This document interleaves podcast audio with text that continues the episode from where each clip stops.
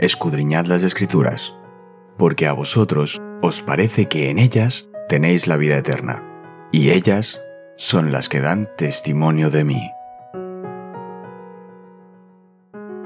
Es momento de nuestro encuentro con Cristo.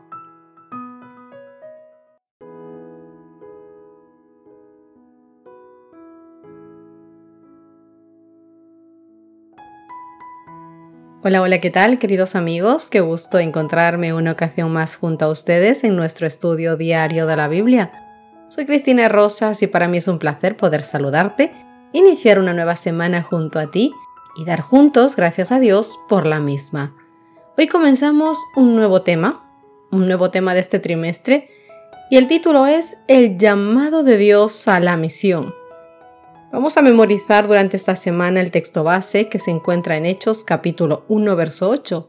Pero recibirán poder cuando venga sobre ustedes el Espíritu Santo y me serán testigos en Jerusalén, en toda Judea, en Samaria y hasta en lo último de la tierra. Queridos amigos, a veces Dios puede sacarnos de nuestra zona de confort para convertirnos en sus testigos. En ocasiones puede usar este cambio para alcanzar sus propósitos como en el ejemplo de la dispersación de la gente de la Torre de Babel. Abraham, por su parte, salió de su patria para ir a otra, lo veremos en Génesis capítulo 12. Lo hizo como medio para dar testimonio. Los discípulos de Jesús pasaron de trabajar solos entre los suyos, en Hechos capítulo 3, a trabajar también para los demás, en Hechos capítulo 8, versos del 1 al 4. Y en Hechos capítulo 1, verso 8, que es nuestro texto base, Jesús estableció un principio de evangelización. Empezarían localmente en Jerusalén, y luego irían a Judea, y luego irían a Samaria, y finalmente llegarían hasta los confines de la tierra. Pero aunque nosotros no salgamos de nuestro país, Dios quiere que alcancemos con el Evangelio a la gente que nos rodea. Cuando la iglesia de Jerusalén se estaba volviendo complaciente, sus miembros fueron dispersados. Aunque llegó la persecución y la gente sufrió, estos desafortunados acontecimientos se convirtieron en un medio para difundir las buenas nuevas para todo el mundo. Con esto en mente, mis queridos amigos, hoy comenzamos con el título Salir de nuestra zona de confort. Sabéis que para llegar a los demás, Dios quiere que salgamos, que tú y yo salgamos de nuestra zona de confort. El deseo de permanecer únicamente con lo nuestro, con los de nuestro propio linaje o clase étnica, o social puede llevarnos al egoísmo y a la maldad. Este peligro es una de las lecciones que se derivan de la historia de la Torre de Babel. Ven conmigo a Génesis capítulo 11, los versos 1 al 9 son los que vamos a leer y vamos a ver cuáles eran las intenciones de la gente, qué querían hacer y por qué Dios lo impidió. Vamos a la Biblia. Tenía entonces toda la tierra una sola lengua y unas mismas palabras. Y aconteció que cuando salieron de Oriente, hallaron una llanura en la tierra de Sinar, y se establecieron allí. Y se dijeron unos a otros, vamos, hagamos ladrillo y cozámoslo con fuego. Y les sirvió el ladrillo en lugar de la piedra y el asfalto en lugar de mezcla. Y dijeron, vamos, edifiquémonos una ciudad y una torre cuya cúspide llegue al cielo y hagámonos un nombre por si fuéramos esparcidos por toda la faz de la tierra. Y descendió Jehová para ver la ciudad y la torre que edificaban los hijos de los hombres. Y dijo Jehová, He aquí el pueblo es uno, y todos estos tienen un solo lenguaje y han comenzado la obra, y nada les hará desistir ahora de lo que han pensado hacer. Ahora pues descendamos y confundamos allí su lengua, para que ninguno entienda el habla de su compañero. Así los esparció Jehová desde allí sobre la faz de toda la tierra, y dejaron de edificar la ciudad. Por esto fue llamado el nombre de ella Babel, porque allí confundió Jehová el lenguaje de toda la tierra, y desde allí los esparció sobre toda la faz de la tierra. Queridos amigos, la historia de los habitantes de la Torre de Babel revela su gran ambición. Ellos planeaban construir una estructura monumental, una ciudad y una torre que no existían en ningún otro lugar del mundo una ciudad y una torre cuya cúspide llegara al cielo para hacerse famosos, dice Génesis capítulo 11, verso 4. ¿Cuántas veces la gente intenta hacer lo mismo en la actualidad? No importa si es mediante la política, el arte, los negocios o hasta la religión. Hay quienes quieren hacerse muy famosos. Al final sus esfuerzos son inútiles y sin sentido. Mira lo que dice Eclesiastés capítulo 2 versos del 1 al 11. Dije yo en mi corazón, ven ahora, te probaré con alegría y gozarás de bienes. Mas he aquí esto también era vanidad. A la risa dije, enloqueces, y al placer, ¿de qué sirve esto? Propuse en mi corazón agasajar mi carne con vino y que anduviese mi corazón en sabiduría, con retención de la necedad, hasta ver cuál fuese el bien de los hijos de los hombres, en el cual se ocuparán debajo del cielo todos los días de su vida.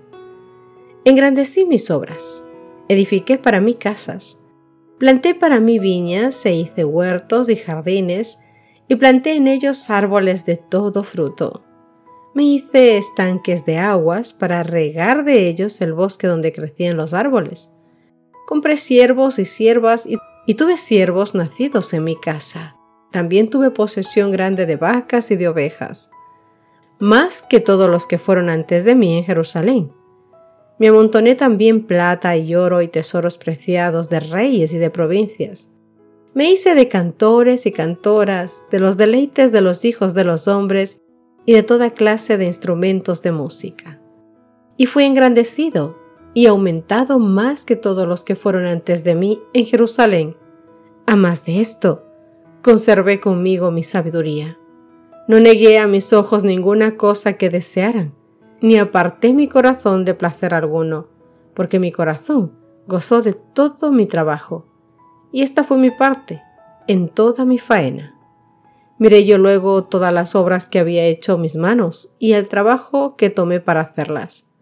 Y aquí todo era vanidad y aflicción de espíritu, y sin provecho debajo del sol. La Biblia, mis queridos amigos, en Génesis capítulo 11, verso 4 dice, Y dijeron, Vamos, edifiquémonos una ciudad y una torre, cuya cúspide llegue al cielo y hagámonos un nombre, por si fuésemos esparcidos por sobre la faz de la tierra. Esta gente quería construir la torre para evitar ser dispersada sobre la faz de la tierra. Quería permanecer junta por motivos egoístas. Pero Dios, Dios tenía otro plan. Esta gente también se había unido para esta obra. Pero dijo el Señor, el pueblo es uno y todos tienen un mismo lenguaje. Han empezado la obra y nada les hará desistir de lo que han pensado hacer. Génesis capítulo 11, verso 6. Por cierto, este ambicioso plan del pueblo era perverso. Aunque las escrituras no lo dicen explícitamente, la escritora Ellen White afirma que no confiaban en la promesa de Dios de que nunca más destruirían la tierra con agua, promesa que queda registrada en Génesis capítulo 9, versos 14 y 15.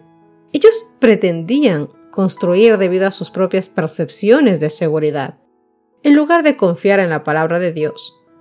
Cualesquiera que fuesen sus motivaciones, Dios sabía que sus intenciones no eran puras, sino que estaban llenas de ambición egoísta, y por eso les impidió alcanzar los objetivos que se habían propuesto. Mis queridos amigos, ¿formáis parte de un grupo o comunidad étnica que se siente más cómodo cuando está solamente entre sus miembros? ¿De qué manera podrías relacionarte con otras personas que no pertenecen a tu raza, o a tu etnia, o a tu nacionalidad? Queridos, hay que tomar en cuenta que los moradores de la llanura de Sinar establecieron su reino para su exaltación propia, no para la gloria de Dios.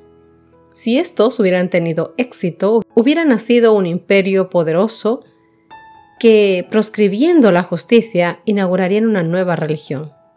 El mundo se hubiera desmoralizado, pero Dios nunca deja al mundo sin testigos suyos. En esa época había hombres que se humillaban ante Dios y oraban a Él, y rogaban, oh Señor, interponte entre tu causa y los planes y métodos del hombre. De repente la obra que había estado avanzando tan prósperamente fue interrumpida.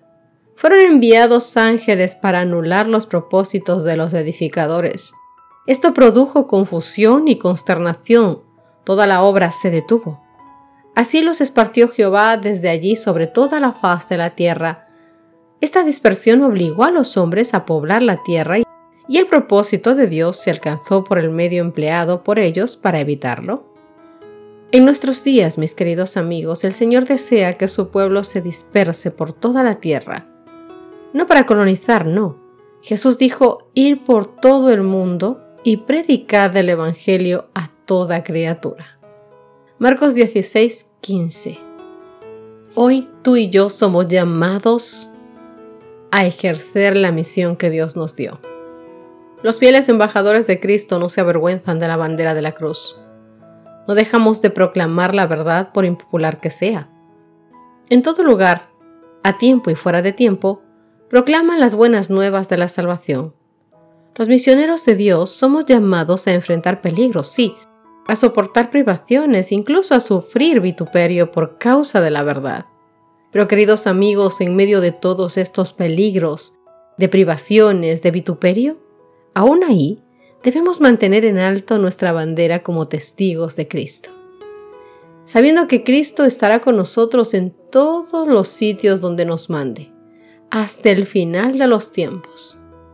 Somos mensajeros de justicia, somos representantes de Cristo y debemos revelar los triunfos de la gracia que Él nos ha otorgado.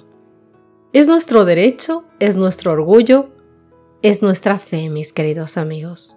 ¿Qué os parece si juntos terminamos nuestro estudio de este día con una oración? Te damos gracias, Papito Dios, por la lección de esta mañana.